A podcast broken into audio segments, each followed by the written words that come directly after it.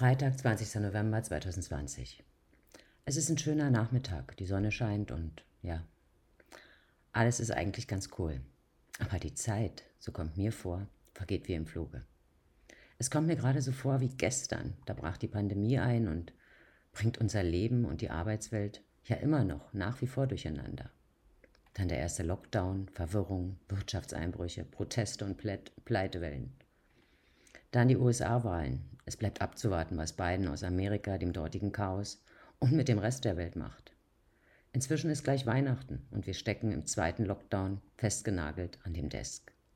Zeit, um festzustellen, dass Geschwindigkeit eines der am meisten gebrauchten Wörter dieser Zeit ist, wenn es um die Entwicklung von Unternehmen, Produkten, Dienstleistungen und neue Geschäftsmodelle geht. Das Rad dreht sich immer schneller. Die Veränderungen sind immer tiefgreifender. Doch unser Gehirn ist eine träge Masse und versucht auf bekannten Wegen zu bleiben. Das kostet einfach weniger Energie. Unser Geist lebt halt in einer linearen Zukunft. Da bleibt kaum der Gedanke, auch mal quer zu denken und sich in eine andere Ebene zu bewegen. Und wie sagte schon Dante im 13. Jahrhundert, der eine wartet, dass die Zeit sich wandelt, der andere packt sie kräftig an und handelt.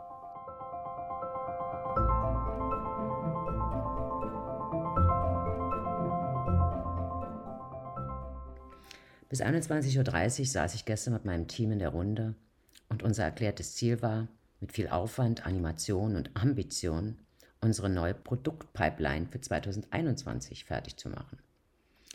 Leider haben wir es trotz Überfälligkeit nicht geschafft und am Ende war ich trotzdem froh. Warum? Weil man immer lernt.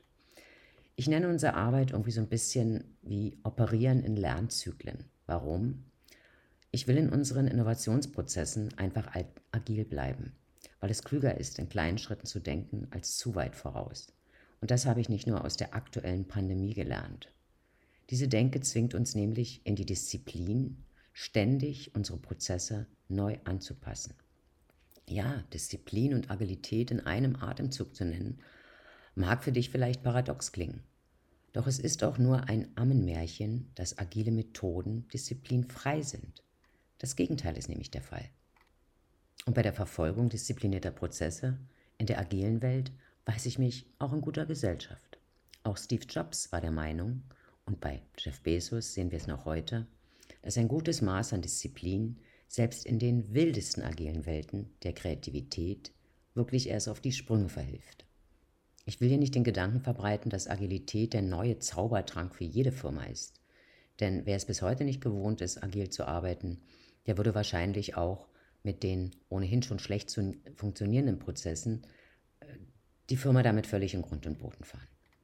Wenn man, wie ich viele Jahre, zum Beispiel in China gelebt hat und dort Innovationsschmieden in Shanghai, Shenzhen, Beijing und Chongqing angesehen und wirklich mitstudiert hat und dann zurück nach Europa kommt, der bekommt unweigerlich das Gefühl, dass wir diesen chinesischen Internetriesen uneinholbar unterlegen sind. Doch andererseits bin ich ein unbändiger Optimist und denke mir, dass man mit guten Konzepten, mit vielen smarten Partnern und mit wirklich unternehmerischer Energie durchaus einen eigenen neuen Weg für uns finden kann. Im Gegensatz zu China, wo alle lokalen Regierungen riesige Fördermittel für Startups bereitstellen, ist es in Deutschland und Österreich leider so, dass besonders Startups von Hause aus so wenig Zeit und Geld wie möglich verschwenden dürfen, aber in Windeseile Erfolg brauchen, weil sonst eben die privaten Geldgeber aussteigen. Und häufig scheitern sie dann trotzdem, weil sie zu viel Zeit, Energie und Geld in eine zwar gute Idee, aber vielleicht in ein falsches Produkt gesteckt haben. Klar, weil keiner genau weiß, ob es am Ende beim Nutzer ankommt. Viel zielführender ist es deshalb, wie im letzten Beitrag über den digitalen Nutzer schon erwähnt, dass echte Funktionen an echten Nutzern getestet werden und das Feedback gemessen wird und eben das Lob und diese Anregung sofort in diese Ent Entwicklung einfließen zu lassen. Aber 2020 steckte auch voller neuer Chancen. Vielleicht gerade, weil es bisher so extrem viele Herausforderungen gab. Viele von uns haben jetzt natürlich mit den Folgen der Pandemie zu kämpfen. Sie fragen sich jetzt vielleicht, wie, was und wo bloß mein Investment tätigen. Und der Kunde, ja, der erwartet immer mehr. Deshalb ist für viele vielleicht genau jetzt der richtige Zeitpunkt, ihr Geschäftsmodell zu überdenken. Und der massiv beschleunigte Wandel sorgt auch für massive psychologisch basierte Verhaltensänderungen. Nicht nur bei Verbrauchern, sondern auch bei Unternehmern. Denn die Prioritäten ändern sich und die Businesspläne werden entsprechend angepasst. Um zum Beispiel als Werbe- und Marketingagentur, wie wir es sind, ein besseres Verständnis für die Bedürfnisse der Kunden zu kriegen, hat uns Google geholfen. Äh, der Internetriese beauftragte das Marktforschungsunternehmen Forrester mit einer Studie zu genau diesem Thema, ja, um im Prinzip Verbraucherverhältnis besser zu verstehen. Über 300 Marketingverantwortliche und 500 Führungskräfte aus dem gesamten EMEA-Raum haben daran teilgenommen. Das Fazit war kurz auf den Punkt gebracht, bei sich so schnell ändernden Verbraucherverhalten müssen Unternehmen schlicht dynamisch agieren, weil sonst der Kunde das Interesse verliert. Beim Kaufprozess neigen Kunden immer mehr auf verschiedensten Kanälen hin und her zu springen.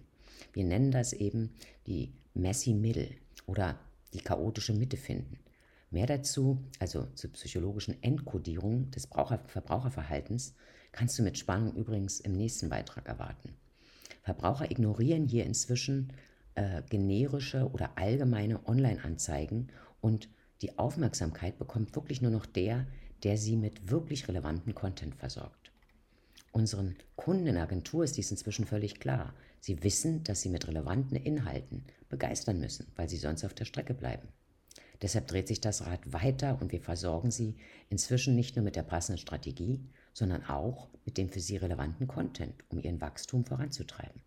Darüber hinaus wissen unsere Kunden um die Macht von Daten, weil sie sehen, dass die völlige Verschiebung zum Digitalmarketing zeigt, wie wichtig es ist, aus unseren generierten Daten und Analysen die für sie wichtigen strategischen Erkenntnisse zu gewinnen. Es geht aber auch um das Implementieren von Marketingtechnologien für die automatisierte Zielgruppenaktivierung und Neukundengewinnung. Das Ganze ist gepaart mit Kreativität und verschmilzt mit Technologie, damit wir uns in den Strategien möglichst in Echtzeit dem Verbraucherverhalten anpassen können.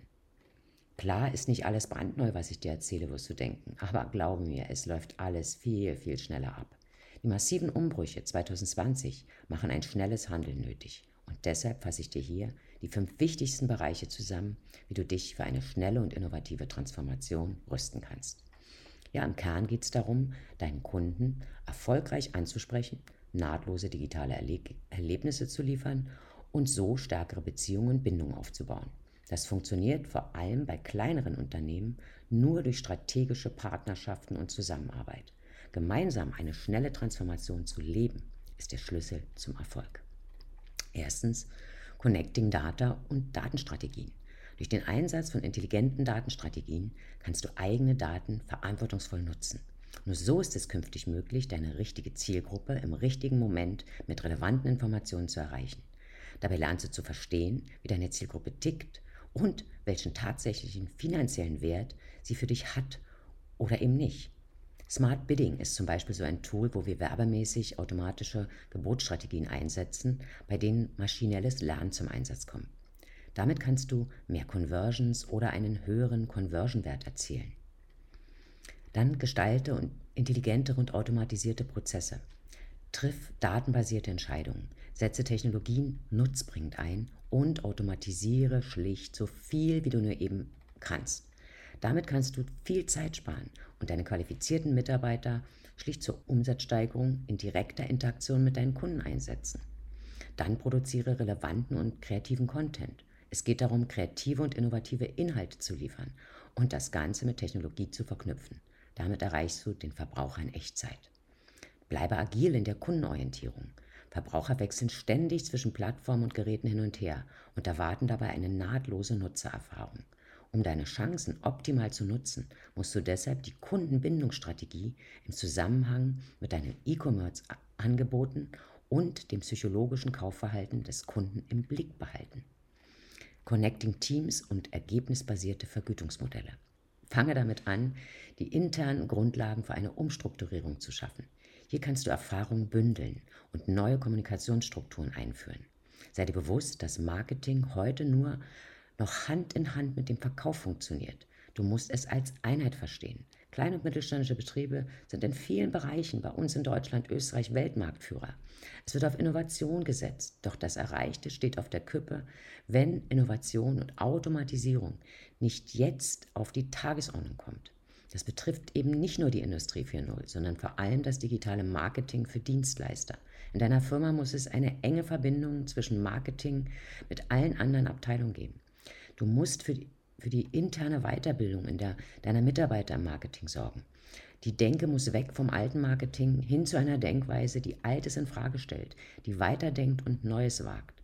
Und denke vielleicht sogar über eine ergebnisorientierte Bezahlung deiner Mitarbeiter nach. Wobei du nur bei Erfüllung über mit dir abgestimmte Ziele und Vorgaben quasi deine Mitarbeiter zahlst. Was gibt es noch zu sagen? Betreibe tiefgreifende Marktforschung. Dadurch bekommst du eine bessere Orientierung und wirst erkennen, welche Richtung du einschlagen musst.